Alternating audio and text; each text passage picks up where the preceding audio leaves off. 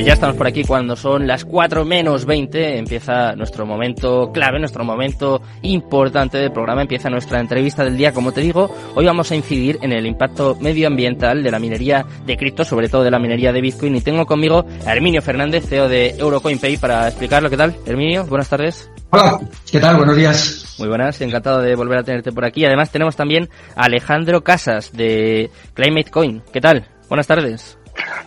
Hola, ¿qué tal Sergio? ¿Qué tal Herminio? Muy buenas tardes. Muy buenas. Encantados de, encantado de teneros por aquí. Eh, comentadme un poco, explicadme, porque como, como he dicho antes, una de las cosas que más se achaca en este caso a Bitcoin y a las criptomonedas es el impacto medioambiental de su, de su minería. Es un ataque muy recurrente que se hace en este caso y quiero que me expliquéis un poco desmontar falsos mitos porque yo he llegado a ver que consume más electricidad que países como, no sé, Holanda, eh, países enormes. ¿Esto es cierto y hasta qué punto?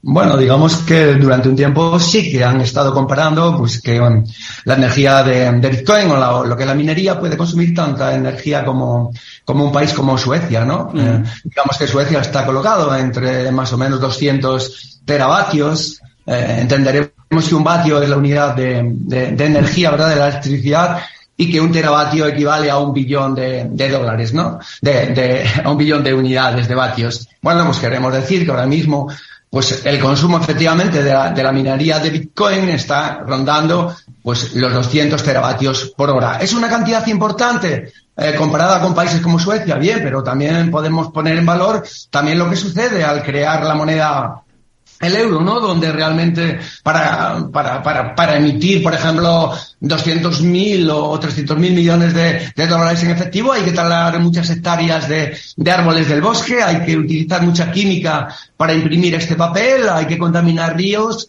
y hay que en realidad hacer, eh, bueno, pues mucha maquinaria que también eh, lo que hace es eh, emitir ese, ese CO2 a la atmósfera. Decimos que en estos momentos la minería está más o menos enviando unas 17.000 toneladas de, de, CO2 a la atmósfera. ¿Es, ¿Es muy importante? Bueno, pues es muy importante, pero también tenemos que pensar que cualquier cosa que se hace en este mundo siempre implica cualquier, eh, cualquier, cualquier acumulación pues de, de, de dióxido de carbono a la, a, la, a la, atmósfera y que todo esto es un problema que tenemos ahí. ¿Cómo se puede evitar? Bueno, pues eh, ahí tenemos empresas o criptomonedas como Ethereum, donde se ha cambiado el profile de, de, trabajo, la prueba de participación hmm. para el stake, el stake, ¿no? Donde eh, la reducción de consumo se ha, se ha reducido un 99%. Luego yo creo que ahí podemos llegar. Es verdad que se sacrifica la seguridad de estas criptomonedas, pero yo creo que ahora mismo que, no sé, se cree que en el mundo el 50% de la minería son energías renovables y tendremos que llevar posiblemente, bueno, pues la granja de minería a esos países para primar eh, donde más energía se esté creando a través de, energías renovables. Mm, es que, mira, Alejandro, tengo por aquí estudios, que claro, no sé hasta qué punto son ciertos, ¿eh? pero hay estudios, por ejemplo, que dicen que Bitcoin contamina casi tanto como la gasolina. De hecho, por ejemplo, hay datos de 2021 que dicen que por cada Bitcoin generado se produjeron cerca de unos 11.000 euros en daños medioambientales. Esto supone un total de 3.700 millones de dólares en daños a la naturaleza. Claro, estos son los argumentos que sobre todo utilizan los haters de Bitcoin o, de las criptomonedas. ¿Hasta qué punto es cierto y sobre todo, como decía Herminio, hasta qué punto se está reduciendo? Bueno, primero, eh, a ver, este es un tema bastante controvertido, se puede sí. ver desde muchos primas. Primero, me gustaría aclarar que a veces ni yo mismo soy responsable de mis propias opiniones, como para serlo Climate Coin o cualquiera de las empresas y proyectos con los que, con los que colaboro.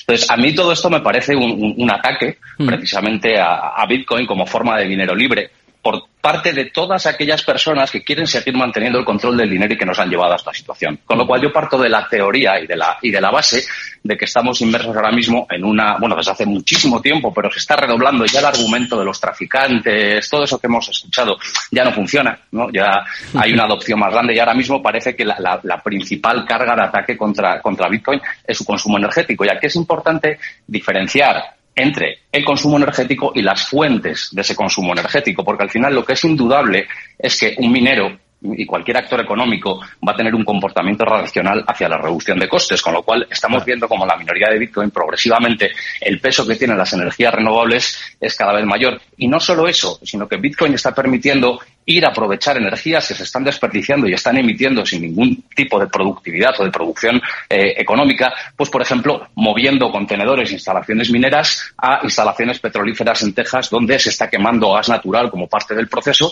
Ese gas se estaba quemando, se estaba emitiendo a la atmósfera y ahora mismo se está utilizando para eh, para minar Bitcoin, ¿no? Con lo cual, al final, para mí Bitcoin es la mayor, el mayor incentivo que ha habido en los últimos años real para favorecer la investigación y desarrollo en el uso eficiente de la energía. Eso sin hablar ya de usos paralelos de la energía, ¿no? Estamos viendo cómo eh, pues están calentando prisiones, están calentando agua. El otro día, por ejemplo, en el Valencia Digital Summit, mm. eh, vi una startup eh, de Valencia que ha fabricado una caldera que aprovecha el calor de un minero para calentar el agua de tu, para calentar el agua de tu casa. ¿Cuál es el impacto diferencial y máxime si esa, eh, si esa eh, alimentación está hecha con electricidad limpia sobre el medio ambiente? Nulo, todo lo contrario, está mejorando. O sea, Bitcoin podemos llegar a un escenario en que no solo sea eh, net cero, sino que pueda llegar a contribuir a reducir las emisiones, capturando emisiones que se están produciendo en muchos lugares del planeta.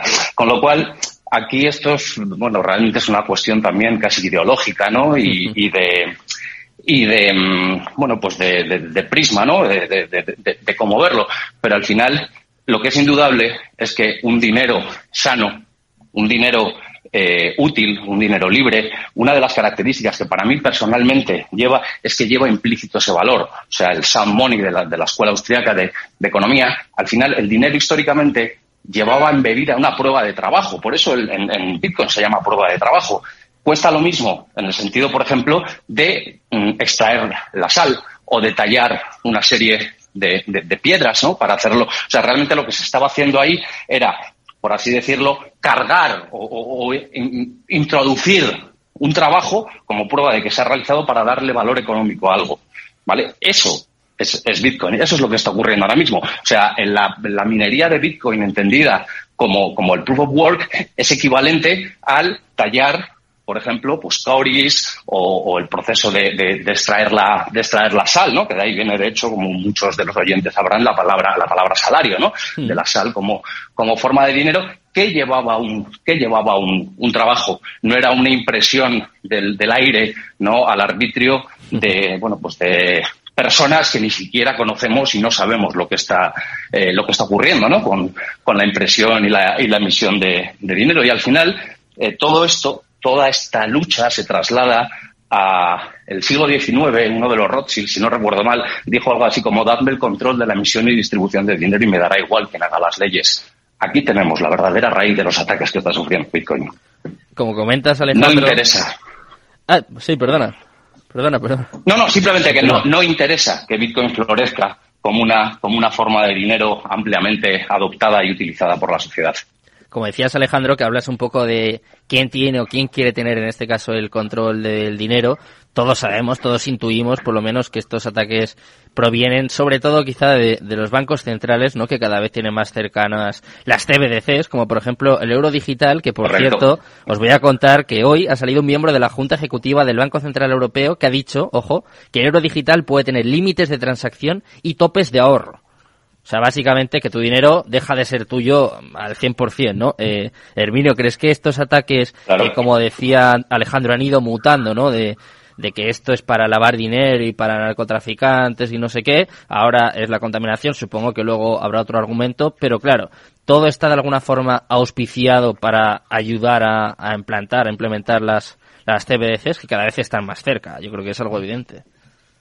Sí, yo creo que lo que tenemos también es que colaborar realmente para, para que este argumento no se sostiene, no se sostenga en el tiempo. Eh, yo podría añadir también, como por ejemplo eh, el ejército de Estados Unidos, consume tanta energía como toda la minería de Bitcoin. Y yo creo que ahí nadie apunta, ¿no?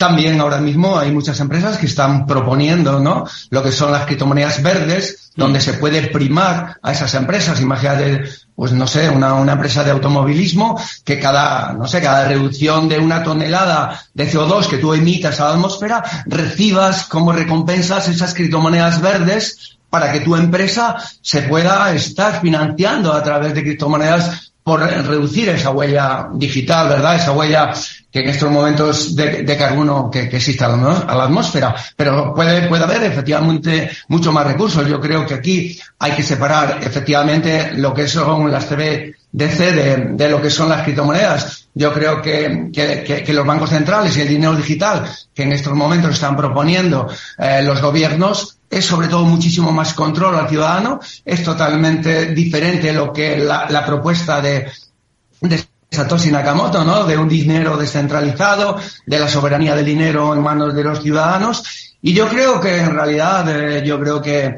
que las personas y en la historia de la humanidad no ha cambiado absolutamente nada. Hoy, como hace 100.000 millones de años o como existe hoy, eh, es una lucha de los ciudadanos contra lo colectivo, contra, contra las organizaciones, contra el poder, ¿no?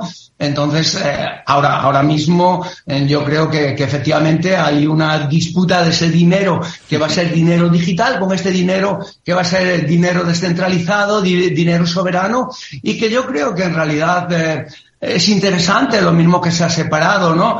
El poder del Estado de la religión o el poder del Estado, eh, no sé, de la justicia, pues yo creo que se debiera separar también eh, la economía de los Estados. No estoy hablando de una revolución, estoy hablando porque creo que el dinero está muchísimo mejor en, ma en las manos de los ciudadanos que en las manos de, de, de, de, los gobiernos, porque pensemos que en el gobierno más del 60% de los gobiernos de todo el mundo son gobiernos corruptos. Entonces no estamos hablando de democracias consolidadas, estamos hablando de más de 3.000 millones de personas que están conviviendo en sistemas corruptos. Tú quieres enviar una transacción, un trabajador que está en España y quiere enviar a países, no sé, del tercer mundo y esa transacción dura todavía 15 días en llegar. Todavía se pagan pues 10 o 20 eh, dólares en enviar esa transacción.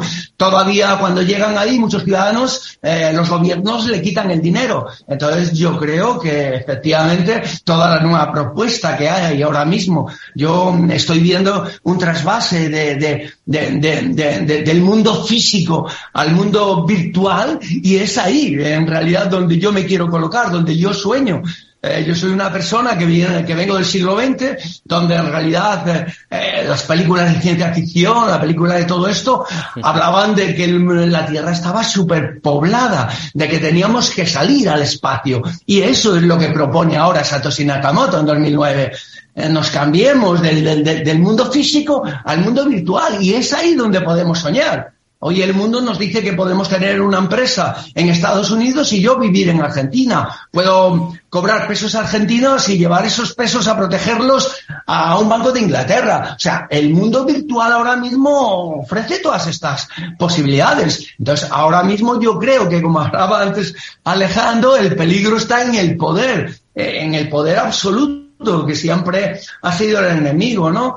Ahora mismo, empresas a las cuales nos están sirviendo información, posiblemente a 3.000 millones de personas, un burócrata puede levantar un teléfono, ordenar a esa compañía que se apague esa información y en cuestión de segundos, 3.000 millones de personas se quedan sin información. Luego, esta es la lucha en la que estamos. Yo creo que hay que cambiar. Lo que pasa es que efectivamente hay miedo. La sociedad, la, las personas oyen hablar de Bitcoin, oyen hablar de, las criptomonedas, pero están en pánico, tienen miedo. Todavía estamos el 1%, luego todavía es una oportunidad de, de entrar en este ecosistema. Pero ¿cómo podemos convencer a las personas? Pues lo mismo que cuando se creó, por ejemplo, un avión. Echa a andar, echa a volar, demuestra al mundo que no se cae, que no se rompe.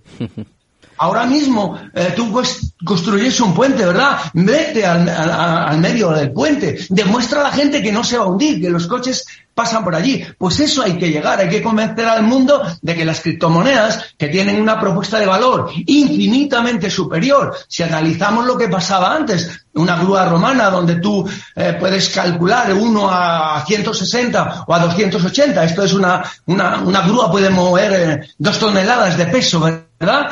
Pero realmente ahora mismo el código de la criptografía es uno a cuatro trillones. Si podemos trasladar esto al mundo digital, ¿de qué estamos hablando? Yo creo que la solución de este mundo está en caminar hacia ese mundo que nos está proponiendo todo esto, ¿no? Podríamos ahora seguir la sociedad sin avanzar, sin avanzar en esa dirección? Si a ti ahora mismo te apagan Facebook, te apagan Twitter, o te apaga Google eh, el software que te da para tus empresas, o te cierra, ¿podrías continuar? ¿Podrías seguir en tu empresa? Estas son preguntas que la gente no se hace, pero el mundo camina hacia ahí. Entonces, el mundo de la criptomoneda lo que está diciendo es que te, te traslada a un mundo real la autonomía de tu dinero. Y el dinero en los ciudadanos está mucho mejor que en, las manos de los estados y de los gobiernos. Los estados deben controlar los impuestos, deben recaudar los impuestos y deben repartir esos impuestos de una forma racional al mundo y de una forma justa. Pero la riqueza tiene que estar en manos de la propiedad privada, de las empresas. Y luego también yo creo que este es el mundo al que debemos avanzar. Y no hay que tener miedo, porque yo creo que cada ciertos siglos o cada cierto tiempo se ha trasladado lo que es la economía real.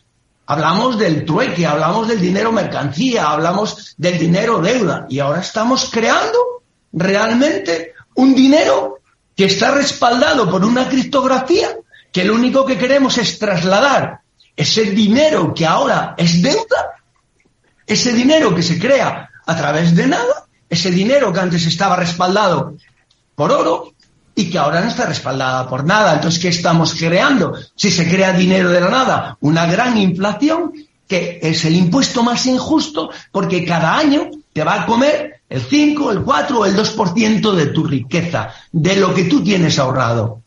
Yo creo que hay que enfocar hacia ahí y que la gente se dé cuenta de que todavía estamos en un nicho de mercado que es una gran oportunidad y que es una economía a la que tenemos que, que, llegar y a la que vamos a llegar. El mundo, de otra forma, es imposible que, que pueda continuar. Yo creo que hay que ir al mundo virtual, hay que salir al espacio, a buscar riqueza, a buscar eh, materiales, porque eh, la Tierra yo creo que está llegando a unos límites insostenibles.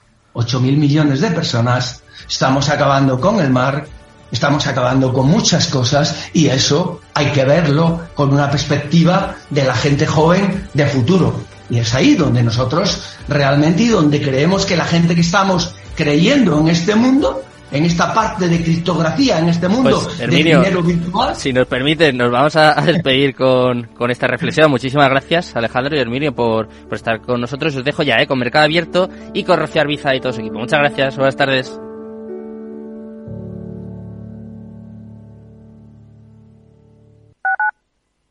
¿Sabes cuál es el mejor dial para escuchar Capital Radio?